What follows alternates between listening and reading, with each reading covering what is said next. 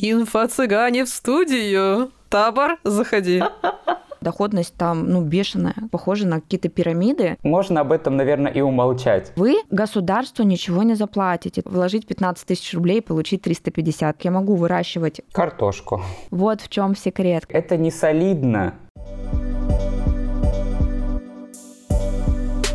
Всем привет, меня зовут Лёша. А меня Оля. А меня Ева. И с вами реалити-подкаст «Сколько денег на карточке», в котором мы, трое ведущих из России, Грузии и Испании, продолжаем на своих и чужих ошибках учиться финансовой грамотности. Привет, ребята! Привет, привет! Приветики! Привет всем нашим слушателям! Ну что, давайте сначала по личным новостям, а потом перейдем к нашей теме. Кто сегодня хочет начать? Я, пожалуй, начну, но только лишь потому, что у меня на самом деле нет особо новостей. Единственное, что у меня разъехались все гости. Мы наконец-то у себя дома вздохнули с облегчением, почувствовали, что мы все-таки у себя дома, и мы хозяева этого дома, а не наши многочисленные гости. У нас и друзья, и родственники все подряд были. Так что сейчас разгребаем домашние домашние дела. И слово вам, ребята, на этом мои новости. Все, ничего интересного. Слушай, если к теме про гостей, а, я помню, был период в сентябре, в конце сентября, да, все мы помним, почему это было. Значит, у нас дома а, в Тбилиси случился просто такой хаб. И каждый день примерно у нас кто-нибудь доночевал, либо через день. И это продолжалось на протяжении нескольких недель. И я помню, так устала от этого. Вроде всем хочется помочь, там, да, уделить внимание, время, но это отнимает столько твоей энергии и забирает столько твоего личного пространства, что это безумно тяжело. Да, и как бы ты не любил этих людей, все равно это отнимает энергию, ты все равно не чувствуешь себя дома, ты дома не отдыхаешь, как бы ты ни пытался. А, ну, у нас тоже такая ситуация, я просто очень люблю нашу квартиру, и для меня она реально сейчас выглядит, как ты сказала, хаб, типа приют, да, какое-то место, которое всех принимает, и вот оно всех принимало, но сейчас временно не принимает, сейчас временно надолго, надеюсь, мы тут вдвоем. Так что, ребят, извините, надо нам отдохнуть от всех. Все, избушка на клюшку, можно дальше шуметь.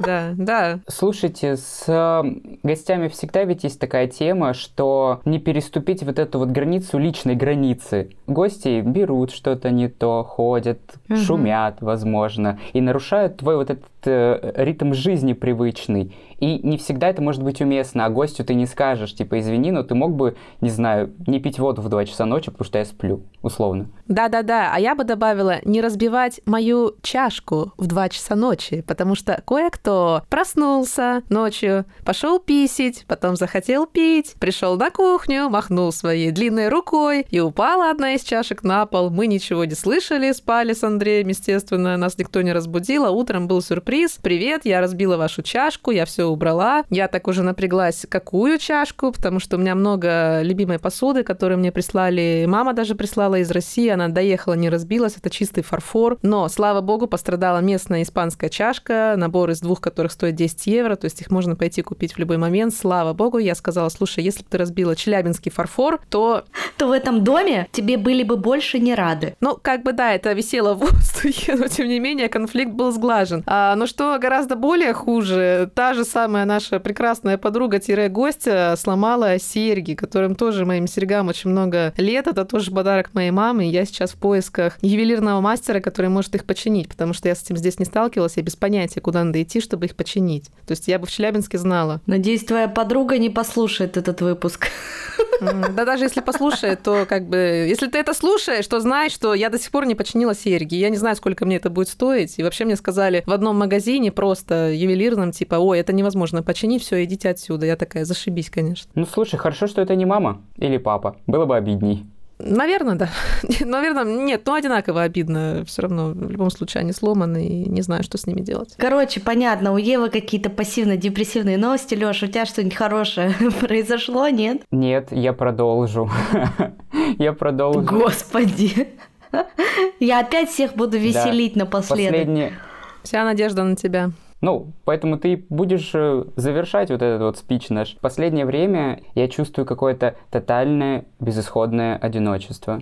Я не буду называть это преддепрессивным состоянием, потому что оно вроде бы начинает выравниваться, но вот эта вся история с деньгами, история на работе, потому что там начали ездить на мне. Я начал делать работу лучше, вот взял камеру, да, и они думают, что это как данность. То есть это не я им делаю какую-то услугу и хожу на работу с камерой и снимаю свою работу лучше, чем я могу ее снимать на телефон, например. И они начали ездить. Мой друг лучший нашел себе около девушку, и, получается, забил на меня хер. И вот все это сложилось в один какой-то момент, и меня накрыло.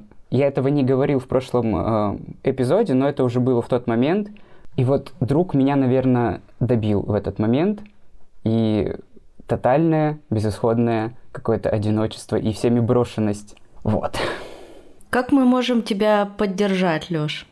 Э, никак, никак. Это просто само пройдет, я уверен. И оно само пришло, оно само уйдет. Просто сейчас такой период в жизни, когда вот оно все сложилось так, как сложилось. Он тут недавно ушел из квартиры, утром он уходит на работу в 7 утра, а я просыпаюсь там часов в 12. И он не захлопнул дверь до конца. А у нас верхний замок сломан, и мы закрываемся только на нижний. Но его можно открыть только снаружи, поэтому мы на него не закрываем, если кто-то уходит. И я встаю, иду закрывать дверь, потому что я не хочу сидеть один дома с открытой дверью, а дверь открыта. И я понимаю, что если бы было открыто окно, я бы лежал на обозрении всего коридора с 7 утра. И вот этот жест, я понимаю, что он был сделан абсолютно не специально, но это как вот знаете, включили кнопку грусти во мне. Я им пишу, а как так произошло-то, что ты дверь не закрыл? А это было, знаете, реально будто бы тебя водой облили какой-то сан, и ты ж такой... Контрольный в голову. Да, вот, вот именно, Ева, это вот просто был выстрел в бошку. И он начал говорить, что да ну чё ты, это же не специально. Я говорю, блядь, единственное, что я хотел сейчас услышать, это то, что, блин, Лех, извини, больше такого не будет. Все, это все, что я хотел услышать. Мы поговорили, мы все выяснили уже, но это было отвратительнейшие две недели, которые у меня были в жизни. Но сейчас все идет, наверное, уже наверх, и вот как-то так. Ну, шлем тебе лучи нашей поддержки и держись хорошо, что ты уже видишь какую-то положительную динамику. А сосед-то твой, раз у него девушка появилась, он еще не собирается сваливать? У нее идет ремонт в квартире, поэтому пока, наверное, Понятно. он останется со мной. На самом деле, с ним, мне с ним очень комфортно. Это очень э, классная у нас жизнь вместе. Смотрим фильмы, кушаем. И тут получается, что эта идиллия нарушилась, да? Мы больше не смотрим фильмы, мы больше не кушаем вместе, потому что он приходит с работы, уходит к своей этой девушке, и получается, что его никогда нет дома. Получается, что я еще и друга в этот момент потерял, и такой, да блять, когда это дерьмо закончится? Третий лишний, особенно когда в этой тройке появляется какая-нибудь девушка. Слушай, а про ванну ты сказал, и я поняла, что у меня то же самое, но как бы не с другом, не с Тёмой, а с Аней, с моей старшей дочкой. И ты ей что-то просишь сделать, она такая, да-да, я сейчас сделаю. И просто блин, на это забивает. И такой, черт, почему я не забыла зайти в 11 вечера и купить тебе хлопья на завтрак? Ведь я не забыла, ведь я подумала, а что же Анечка будет на завтрак есть? А ты, блин, крышку от унитаза закрыть забыла, ё-моё. Ну или там что-нибудь сделать. Меня это бесит. Опять же, в этот момент мы договаривались устроить э, совместный ужин с другом, потому что, ну, мы любим устраивать ужины. И получилось так, что я ему еду приготовил. На следующий день я был очень очень злой, прям максимально злющий. Прихожу домой, и я вижу, что он ел пельмени. И я думаю, ну вот мне нужно сейчас готовить самому себе после работы еду, а ты, когда приходишь с работы, еда всегда готова, и ты всегда ее ешь после работы. И вот эти сраные еще пельмени, я разморозил рыбу, начал себе готовить сраную рыбу с такой злостью, что, наверное, она была пропитана ядом. Главное, что кость не стала поперек горла. Лёша, держись. Да все хорошо уже на самом деле, да. Да, давайте позитивные новости. Разбавлю вашу грусть. В общем, у меня их несколько. Первое, наверное, самое главное, это то, что я наконец-то с командой запустила новый сезон своего личного подкаста. Нормально же общались. Мы его готовили два с половиной месяца. Мы провели огромную подготовительную работу, записали 10 эпизодов в стол, согласовали несколько интеграций. Мы сделали отдельные социальные сети э, в Инстаграме, чтобы объединить на этой странице там все наши услуги, которые мы с командой делаем. Запустили аудио YouTube, запустили шорты, рилсы. Ну, в общем, эти два с половиной месяца, пока подкаст не выходил, вроде бы каникулы, но на самом деле было очень много работы, и я безумно рада, что мы наконец-то его запустили, потому что я, правда, скучала. Это такой мой островок спокойствия, да. Отдушина. Отдушина моя, да. То есть я все подкасты делю по категориям. Например, наш подкаст — это такой прикольный лайфстайл, где можно поболтать про деньги, узнать, как у вас дела. Ну, в общем, просто классно провести час своего времени. Например, новостной подкаст, я там реализую свою журналистскую деятельность, да, то есть я работаю там как журналист. Например, вот нормально же общались, это такой мой личный дневничок, и мне прям очень кайфово его делать, ему уже два с половиной года. Удивительно, что я до сих пор его не бросила. А почему удивительно? Удивительно, что не выгорело. Удивительно, что не выгорело, да, потому что все равно были разные периоды с этим подкастом, в том числе был такой момент выгорания, но зато этот опыт, как я справилась с ним и как я все пересобрала, помог мне придумать новый инфопродукт. Инфо-цыгане в студию. Табор, заходи.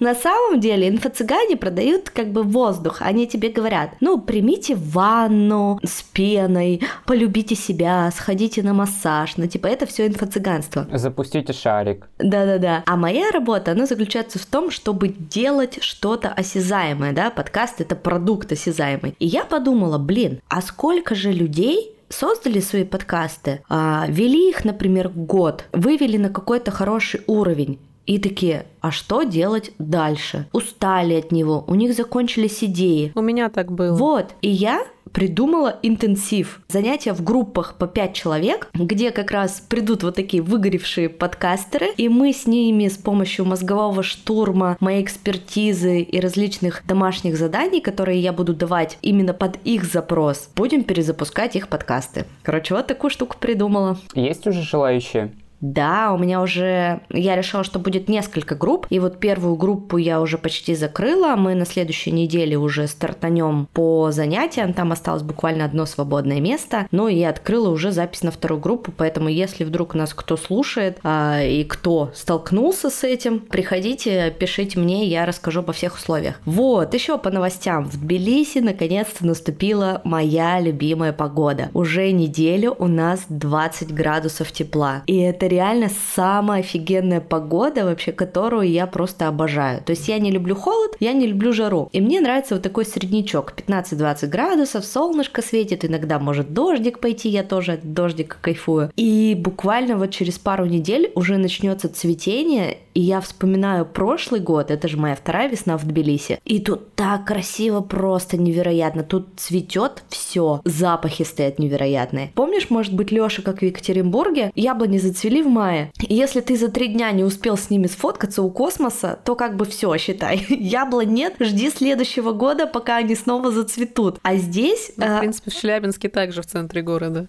Вот, а здесь несколько, ну, очень много разных цветущих деревьев и несколько периодов. Там просто всегда все распускается, да, в разный период. Да, и сначала цветет одно, потом цветет другое. Потом, я помню, летом, в начале лета прошлого года цвели розы. И ты гуляешь в центре города, и у этих старых домов цветут розы, вот эти прям кусты и запах. Ну, короче, весна в Тбилиси это просто какая-то фантастика. И я прям сама с этой погодой и с этим цветением чувствую, как у меня поднимается настроение, да, и я вот прям сижу на вас смотрю, и вы видите, как я сейчас улыбаюсь. Приношу, так сказать, позитивный позитивные вайбы. Ты уже в рубашке гуляешь? В рубашке сегодня записываюсь, не в пижаме, потому что только что пришла домой. Тёма ходил в рубашке вчера гулять, а я все таки надеваю тренч, потому что я так типа немножко все равно подмерзаю, у меня немножко другой температурный режим. Мне нужно, чтобы у меня всегда что-то было накинут. То есть я, например, даже летом, когда гуляю, я могу на футболку накинуть джинсовку. Мне важно в любой момент утеплиться, иметь такую возможность. Ну и плюс, короче, у меня тут э, супер какие-то активные вечера. Вот буквально сейчас сейчас перед нашей записью я была на лекции Петроновской. Это такой психолог, она пишет очень классные книги. Люблю ее.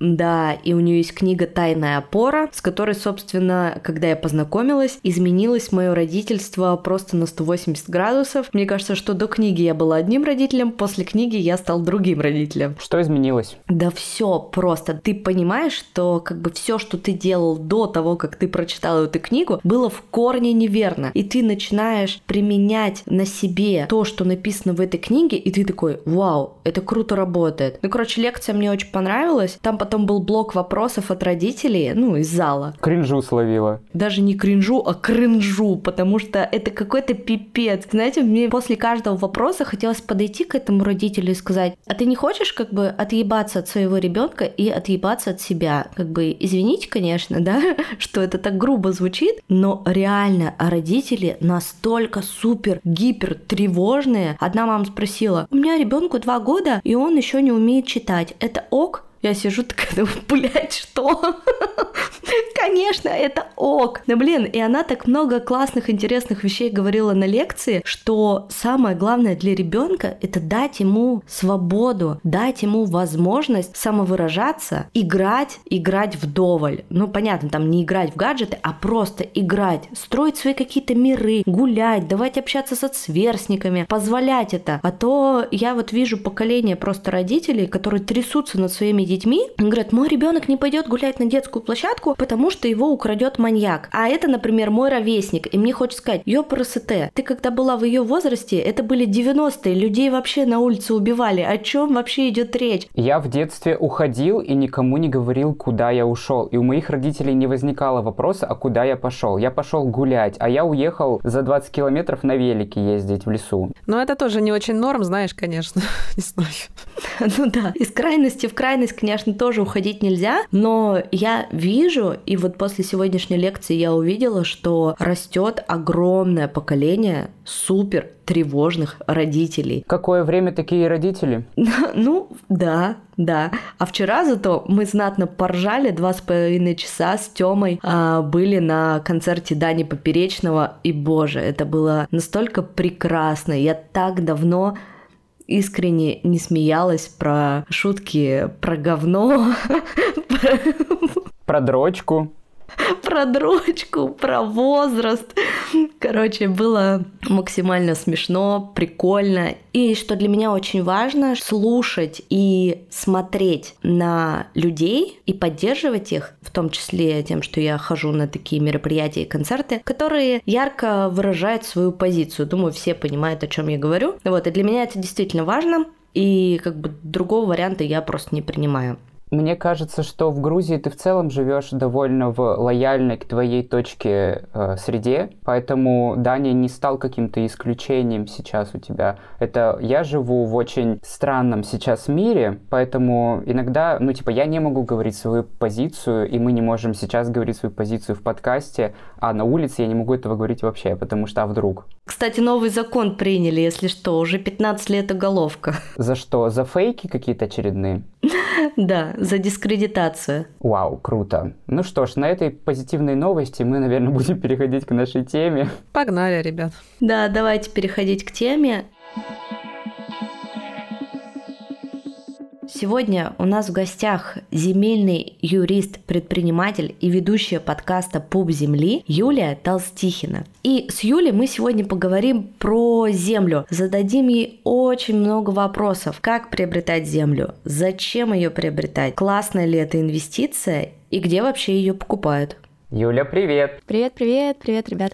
Привет, рада тебя видеть и слышать. Взаимно, взаимно. Да, я знаю, что можно инвестировать уже, допустим, в здание, да, люди покупают квартиры, дома, но как в землю-то можно инвестировать? На ней что-то строить обязательно или нет? Вот мне вот это интересно. Отвечая на ваш вопрос, почему стоит сейчас э, вкладываться в землю, я могу сказать, что земля всегда была инструментом инвестиций, малоконкурентным. Вот если все другие инвестиции были на слуху в разные периоды жизни, то земля это всегда было стабильным инструментом, у него никогда не было волнообразных вот скачков. Э, я занимаюсь землей, получается, 14 лет. Еще начинала, когда училась в университете, и потом просто продолжила развиваться в этой сфере. И за 14 лет ни разу не было такого, чтобы э, на землю вскочнула цена, потом раз уменьшилась, потом еще что-то. Она маленькими э, шажочками, она растет на протяжении 14 лет. И поэтому для меня, например, это самый стабильный инструмент для инвестиций, для заработка, для того, чтобы вкладываться даже из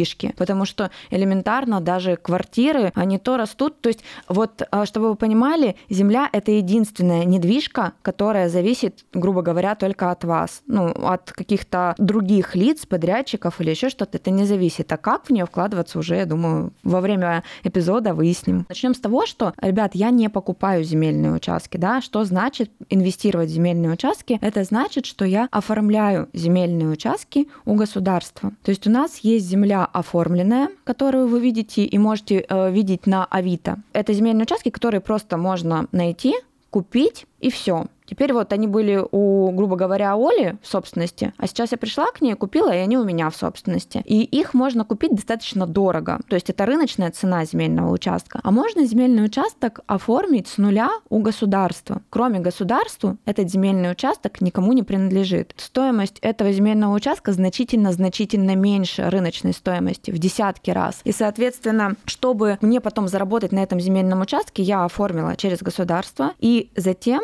После того, как земельный участок я оформила, я его грубо говоря, продала, реализовала в аренду. С процентом, да? Ну, естественно, да, доходность там, ну, бешеная, конечно. Вот таким вот образом работает земля. Звучит это, конечно, как будто бы очень легко, но мне кажется, если бы это было легко вот так купить у государства, то все бы, наверное, этим пользовались. Какие там подводные камни? Наверное, это все таки не так-то и просто сделать, купить его у государства. И добавляя к Колиному вопросу, почему мы никогда не слышим, что, допустим, миллиардер инвестировал в землю, или кто-то богатый Василий инвестировал в землю в основном, купил квартиру, машину, яхту, вот почему-то я никогда не слышу, это не на слуху, что кто-то вкладывается в землю. Может быть, действительно там какие-то есть сложные моменты? А, на самом деле, вот достаточно часто я употребляю слово просто. Почему? Потому что для меня действительно земля просто. Да, я ну, давно в ней. Понятно, вот если вы сейчас пойдете, вам нужно вникнуть в определенные нюансы для того, чтобы начать оформлять земельные участки. Вопрос, реально ли это сделать абсолютно любому человеку без юробразования, без там каких-то навыков и так далее, да. Вопрос, почему это не на слуху,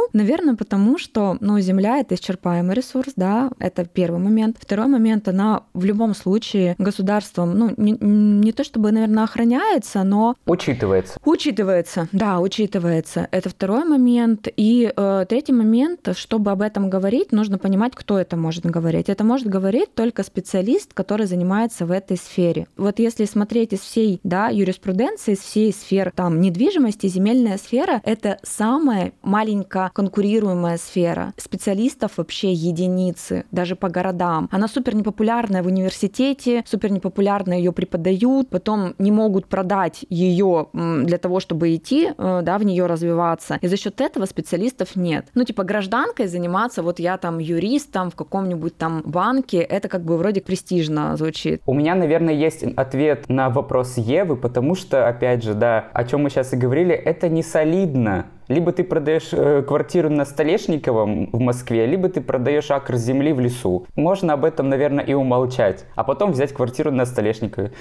А я бы еще, знаете, добавила, мне кажется, что здесь э, Юля сказала об этом в начале, что это достаточно ну, медленная инвестиция, да, которая медленно работает и медленно растет. И подходит, скорее всего, для людей, которые такие, знаете, основательные, смотрят далеко вперед. То есть у них вот есть земельный участок, и вот он есть есть, и он там как-то растет, да, детям достанется, не знаю, правнукам. Греет душу. да, и греет душу. А тем людям, которые супер обеспеченные, да, у которых много денег, чтобы купить квартиры, машины и так далее, то как бы такая инвестиция долгоиграющая просто невыгодна. Хотя я, может быть, не права, Юля меня поправит. Я поправлю, действительно, на самом деле это большой миф. Во-первых, что богатые в землю не вкладываются. Они об этом не говорят. Ну, то есть, если мы сейчас запросим там выписки из ИГРН на самые такие вот предпринимателей наших. Но сейчас это невозможно, у нас законы персональных данных э, внесли изменения. Но, грубо говоря, если бы мы запросили с вероятностью ну, 99,9%, хочу сказать, что у каждого есть либо свой земельный участок большой площадью, и не один. Это и сельхозка, и там земельный участок для индивидуального жилищного строительства. Вопрос в том, что для чего им это говорить? Важно понимать, какая цель. Люди говорят о том, на чем зарабатывают. Соответственно, это они и продают, грубо говоря. Что касается того мифа, что это инвестиция для тех, кто смотрит только в будущее, вообще нет. Почему? Да, цикл сделки, оформления, да, и цикл получения дохода, он длинный. Это в среднем год. Но и доходность, извините, там не как в квартирах, там не 8, не 10, не 15 процентов. Ты, получается, когда оформляешь земельный участок, ты вкладываешь минимальную сумму. Ну, то есть у нас есть, грубо говоря, разные стратегии оформления земельного участка. Есть земельный участок оформить там в аренду, есть земельный участок оформить в собственность, построив дом. И стратегии разные, и вложения разные. За счет того, что вложения во многих стратегиях минимальные, либо их вообще нет, то доходность происходит. Ну, то есть я честно скажу, ни в своем подкасте, ни в других не говорю в цифрах доходности, потому что это больше похоже на какие-то пирамиды, и чтобы людей не очаровывать, чтобы они не бежали и не думали, что все, сейчас вот я 100% доходность получу. Не хочется очаровывать, но доходность действительно очень а, высокая. Ну, грубо говоря, например, реально э, вложить 15 тысяч рублей и заработать на земле земельном участке на одном 350 тысяч рублей в каком-нибудь регионе, понятно, не Московская область, там не Ленобласть, ну где-нибудь Красноярск, да, Иркутск, э, ну где-нибудь на, на, в Сибири. Это примерные цифры. И это будет э, цикл сделки от 8 до 12 месяцев. То есть 15 тысяч рублей, грубо говоря, 1 января я вложила, и 350 тысяч через 8-9 месяцев я получила. Ну даже через год давайте. Ну, я считаю, что неплохая сумма, если это может быть сумма, которая в целом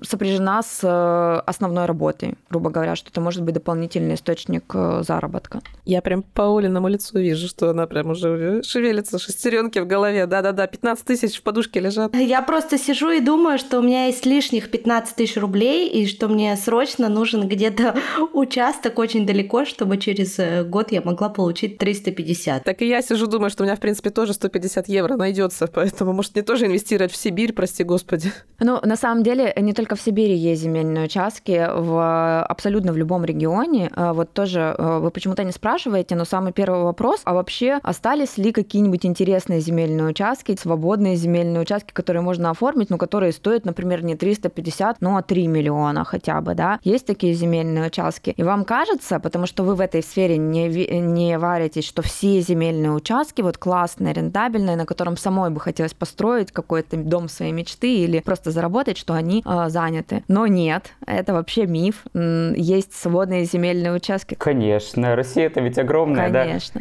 Ну, то есть, чтобы вы понимали, есть земельные участки даже в таких регионах, как Сочи, как э, там Краснодар, Анапа, Крым. Абсолютно вот любой регион вы мне скажете, я вам скажу, что 100% там есть свободные земельные участки, рентабельные. Если вернуться к самому первому вопросу, да, почему в 2023 году стоит инвестировать в землю, это первое, э, низкий порог вхождения да, в эти инвестиции. Второе – это стабильность. И третье – это долгоиграющая история, э, которая идет как бы на будущее. Да, и маленькая конкуренция, естественно. Прям нужно понимать, что э, в любой в другой сфере конкуренция x100 относительно Земли. Поэтому в любой другой сфере вам придется с кем-то другим еще соревноваться. А где вообще покупают земельные участки? Как их искать? Э, как о них узнавать? О классных, рентабельных и которые действительно могут э, принести тебе какую-то доходность? В кадастровой службе. На самом деле нет, не совсем. Покупать земельные участки ты можешь на Авито, да, если ты имеешь в виду процедуру оформления земельного участка, в том числе там в собственность бесплатно или в аренду, неважно по какой стратегии вы пойдете, земельные участки ищутся на двух ресурсах. Есть э, ресурс для смартфонов, айфонов, это кадастр.ру. называется. Если вы работаете с компьютера, публичная кадастровая карта. И вот э, с помощью этих ресурсов мы находим свободные земельные участки. Это такая палочка-помощница для нас, где прям совсем простыми словами вот есть карта всей Российской Федерации, и она разделена на свободные земельные участки и на занятые земельные участки. Нужно просто научиться, как с ней работать. Вообще не сложно, объективно. И э, смотреть, где пустые земельные участки, и уже э, работать в зависимости от того, какой это земельный участок, потому что участки разные могут быть. Их можно оформлять разной площадью. Можно несколько гектаров оформить, можно оформить 10 соток. А, ну, то есть в зависимости от того, какой вы земельный участок нашли, выбираете стратегию и дальше пошли. Если мы говорим сейчас э, про покупку земли, есть ли вероятность и возможность вообще того, что мы можем взять землю у государства за бесплатно? Есть такой вариант? Их даже несколько, больше хочу сказать. Э, есть вариант, когда вы берете земельный участок бесплатно, и вы какая-то льготная категория граждан, а, например, многодетные, да. Есть разные льготные программы по детям-инвалидам, по инвалидам, угу. по военнообязанным и так далее, и тому подобное, да, по военным. А, есть э, другой федеральный закон, 137, согласно которому можно взять земельный участок в садовом товариществе, собственность бесплатно. Соответственно, э, что значит собственность бесплатно? Это значит, что вы государству ничего не заплатите. Действительно, не условно, а прям в собственность бесплатно. Это единственная сейчас процедура, по которой вы можете оформить земельный участок в собственность бесплатно, и вам не нужно быть льготной категорией. Но нужно понимать, что вам нужно для этого что-то сделать. А, а это разобраться в процедуре. Это первый момент, разобраться в нюансах процедуры либо самой, да, или самому эту процедуру полностью провести, либо обратиться к какому-то человеку, который знает эту процедуру, оплатить ему там, денежную сумму, которую он берет, и все равно этот участок оформить. Вам в любом случае это будет выгоднее, чем вы его будете покупать. Э, вот такая возможность есть, пожалуйста, пользуйтесь. Они знают тоже единицы, знают, как закон этот работают единицы. То есть, грубо говоря, если у нас есть, например, по вот этой разметке по карте старый сад уже заброшенный, мы можем там взять э, землю за бесплатно, потому что грубо говоря, смотреть за этой землей, чтобы она не приходила в негодность. Так это работает? Ну, получается примерно. Вот смотрите, у нас есть старые садовые товарищества. Это не всегда сады, это зачастую сейчас э, существующие коттеджные поселки вообще. Просто старое товарищество, я говорю, вот в федеральном законе, вот в 137-м, есть определенные критерии, по которым можно взять земельный участок. И там одно из критерий это, что земельный участок должен быть в границах садового товарищества. Таких товариществ у нас огромное количество в Российской Федерации. Это садовое товарищество должно быть старое. Что это значит? Созданное до 2001 года. Вот если смотреть на все товарищества, которые у нас в России есть, да, это кусок земли, грубо говоря, большой, и э, в рамках этого куска земли есть маленькие земельные участочки, которые заняты там домами, садами, огородами и так далее. В основном 80% это старые товарищества, старые общества. Э, вы приходите, когда в это общество, э, вы смотрите, какие-то земельные участки заняты, оформлены, оформленные, какие-то земельные участки заняты, но не оформленные, такие тоже бывают, да, то есть человек им пользуется, но не оформил по какой-то причине. И третьи как раз это которые не заняты и не оформленные. Вот нам вот эти вот как раз участки нужны, которые не заняты, не оформлены. Есть огромная процедура, я сейчас не буду ее рассказывать, мы иначе затянется наш подкаст. А, есть нюанс, сразу скажу, потому что вам будет это интересно, и вашим слушателям будет это интересно. Вы не можете прийти в товарищество и просто забрать этот земельный участок, да, там типа я хочу и все. Вам нужно вступить в это товарищество, и чтобы общее собрание, потому что там высший орган э, власти, это общее собрание, закрепило за вами данный земельный участок. Ну, то есть это такие нюансы уже процедуры, но это абсолютно все реально, это абсолютно несложно, прямо слово совсем. Насколько я понимаю, мои родители так и сделали. У нас есть э, старый сад в старом кооперативе, вот этом вот садовом, и у нас сейчас там стоит дом, который мы строим. И насколько я помню, это делалось ровным счетом, вот что ты нам сейчас и говорила. Вот эта сделка с садом, да. Да, процедура одна, не я ее придумала. Вот иногда тоже слушают мои подкасты, когда я говорю, там собственность бесплатно, земельный участок, а у людей же как? У людей бесплатно ничего не бывает, так еще и от государства бесплатные сыры мышеловки. И думают, что я рассказываю какую-то там серую схему, какие-то обходные пути или еще что-то. Это даже не я придумала. Я бы, может быть, хотела очень бы быть вот э, тем, кто придумал это, да, процедуру, но не я вообще. Это, это федеральный закон закон действует на территории Российской Федерации, на абсолютно все, любых регионах, от деревни до столиц, пожалуйста, пользуйтесь. Юля, у меня такой лично мне очень интересный вопрос, я думаю, слушателям тоже. А как ты инвестируешь в землю, и есть ли у тебя садовые участки в этих садовых сообществах, например, бесплатные? Это вот на этой карте все заняты, вот в регионах это ее, короче, земля. Да, есть вот одна страна, Россия называется, так вот она Юлина. Очень хорошие шутки. А, на самом деле, я уже сказала, да, что я занимаюсь оформлением земельных участков 14 лет. Я начинала с администрации, работала в администрации. Почему знаю всю эту внутрянку, в том числе потому, что начинала сама предоставлять. Мы изначально, как бы я была юристом в администрации, согласовывала вот то, что я сейчас, да, получаю сама, согласовывала вот эти постановления о предоставлении другим людям. И очень быстро поняла, что как бы сидеть согласовывать, когда можно получать. За 10 тысяч рублей, да?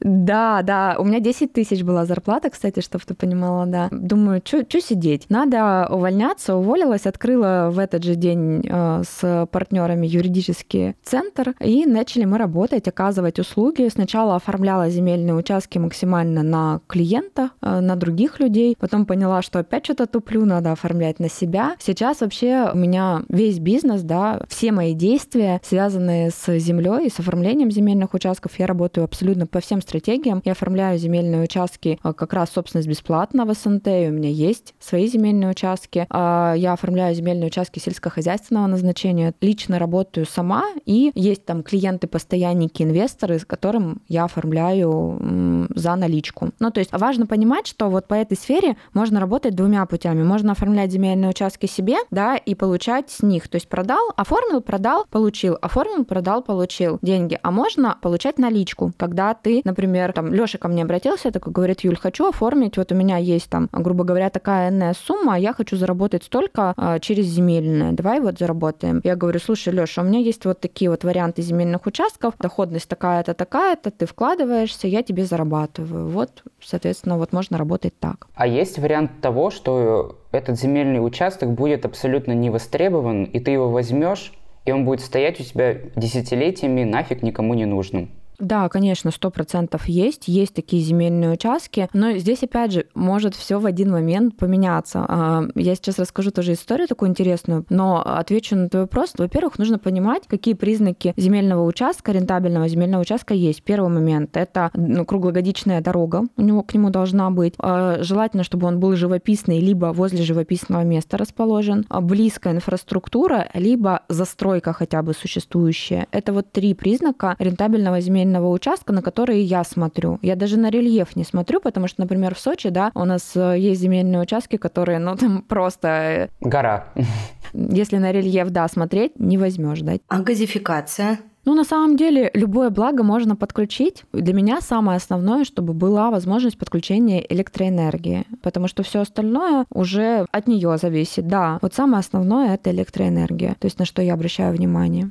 А, про историю. Это была история, вот я не помню, 3-4, ну давайте ориентир, там 3-4 года назад. Я захожу, получается, в садовое товарищество и всегда не просто оформляю там земельные участки, но и навожу в нем порядок. Я оформляю все дороги, оформляю земли общего пользования, привожу документы в соответствие, оформляю все земельные участки, которые не оформлены у этих членов. Ну, то есть привожу это общество в порядок и зашла в это общество, и там было огромное количество заброшенных земельных участков, и не просто заброшенных, когда, которые кому-то предоставлялись, а не востребованные земли. То есть когда когда-то предоставили земельные участки, люди ими не воспользовались вообще от слова совсем. Там было порядка 40 э, земельных участков. Я подумала, ну то есть есть смысл оформлять эти земельные участки, а они стоили, ну там, грубо говоря, 50 тысяч рублей за каждый земельный участок. Думаю, блин, неохота. Вот я лучше с услуг заработаю, с вот этого общества, с услуг заработаю, с оформления не хочу. Потом где-то спустя полгода, даже чуть-чуть побольше, наверное, туда зашел застройщик, э, сделал там просто люксовый поселок поселок, и сейчас эти земельные участки от 500 тысяч рублей, такие же пустые, продаются. А ты успела влезть в эту сделку?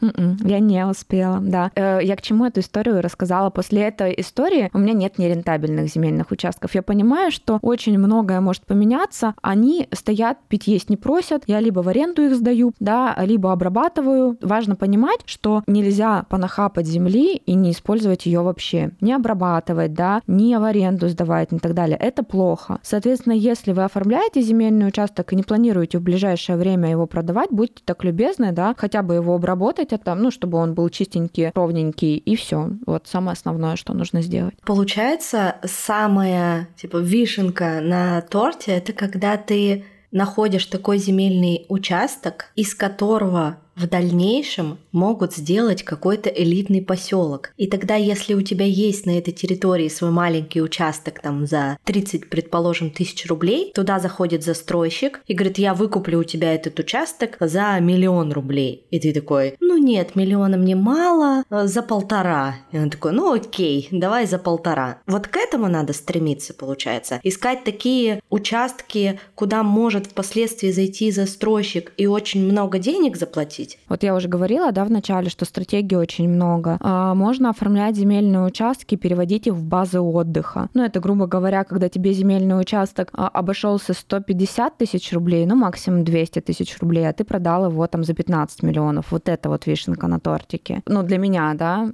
как и для инвестора уже, да, и для специалиста в этой области. Для меня, на самом деле, вишенка на тортике вложить 15 тысяч рублей и получить 350 тысяч рублей вообще, при условии, что точечные действия там в раз раз в месяц я совершаю. Ну, то есть я не работаю над этим земельным участком каждый день. Раз в месяц, вот контрольная точка, подал заявление, подготовил схему КПТ, получил отказ, дальше, дальше, дальше пошел, все. Тогда у меня следующий вопрос. А, вот, окей, я нахожусь сейчас, живу в другой стране, и могу ли я это делать удаленно? Ну, то есть, например, оформить на тебя агент доверенность, ты мне находишь какой-то участок, я тебе перевожу деньги, ты это все, значит, решаешь все вопросики, и там через год мы его продаем, и я получаю доходность. Да, так возможно сделать. То есть самостоятельно ты удаленно не сможешь сделать. На земельный участок нужно выезжать. В любом случае какие-то вопросы в России решать, это да. Ты можешь обратиться к специалистам, которые э, занимаются в этой области, например, там, к тем же к моим ученикам, в которых я сто процентов уверена. И у меня очень многие там э, спрашивают, Юль, почему ты начала обучать, для чего ты начала обучать, про что это, зачем начала делиться. И люди достаточно узко мыслят. Если бы я не начала обучать, если бы не начала этим делиться, я бы не смогла расти так быстро. А сейчас я на самом деле могу оформить земельный участок в любом практически регионе, потому что в любом регионе есть специалист, грубо говоря, какой-нибудь, да, который отучился у меня, который знает все нюансы процедуры, который может мне оформить участок. Вот в чем секрет. Ну, слушай, я когда тоже начала обучать производству подкастов, все тоже говорят, зачем ты обучаешь производству подкастов? А зачем тебе ученики? Ведь ты им все свои знания отдаешь.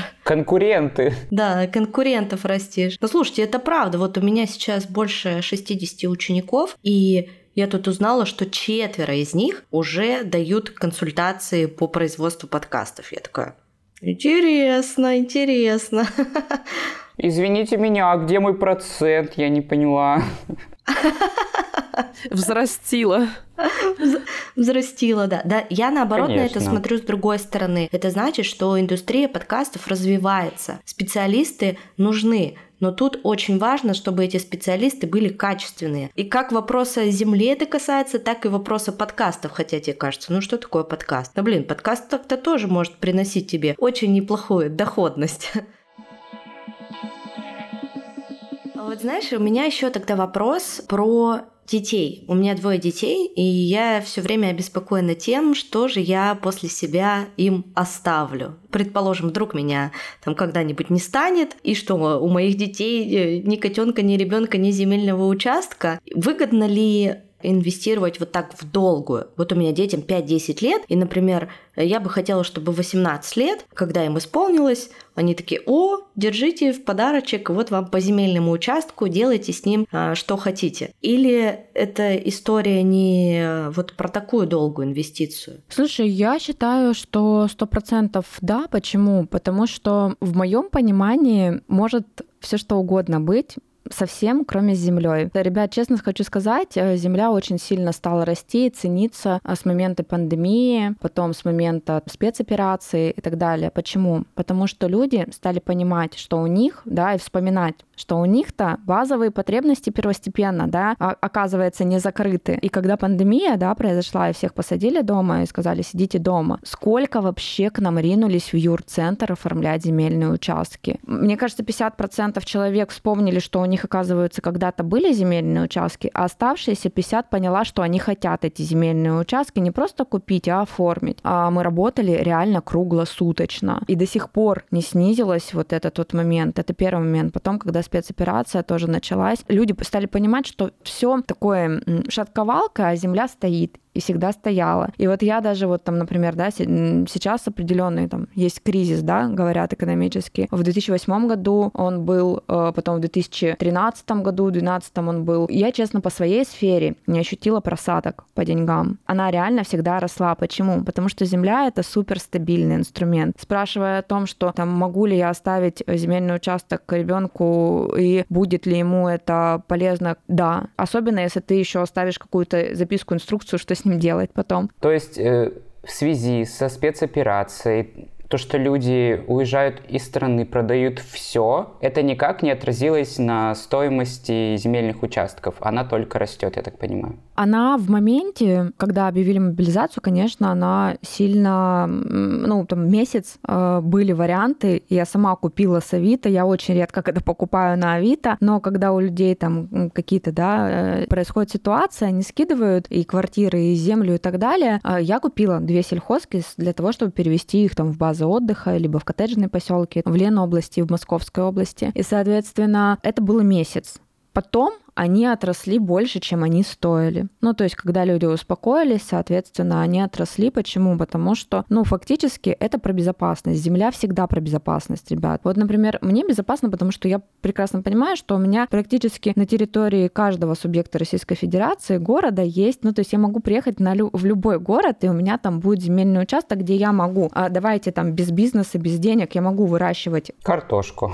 Да, продукты. Я могу построить хоть шалаш, хоть поставить поставить э, палатку какую-то. Э, моя безопасность, мои вот эти вот первичные потребности, они закрыты полностью. И уже после того, как закрыты полностью мои потребности, я могу дальше думать о бизнесе, о том, чтобы зарабатывать деньги, об инвестициях и так далее. Пока люди вот эти свои потребности не закроют, они не смогут закрыть в ипотечной квартире ее, понимаете? Никак от слова совсем. Земля в этом плане, я уже не говорю про то, что я землей очень много кредитов закрыла, да, ипотеку полностью закрыла, ну, таким образом, да, оформляла, продавала, закидывала в ипотеку. А, я машину купила хорошую, без кредитов, на земельные участки. Ну, все, что я, в принципе, да... Имею, то имею.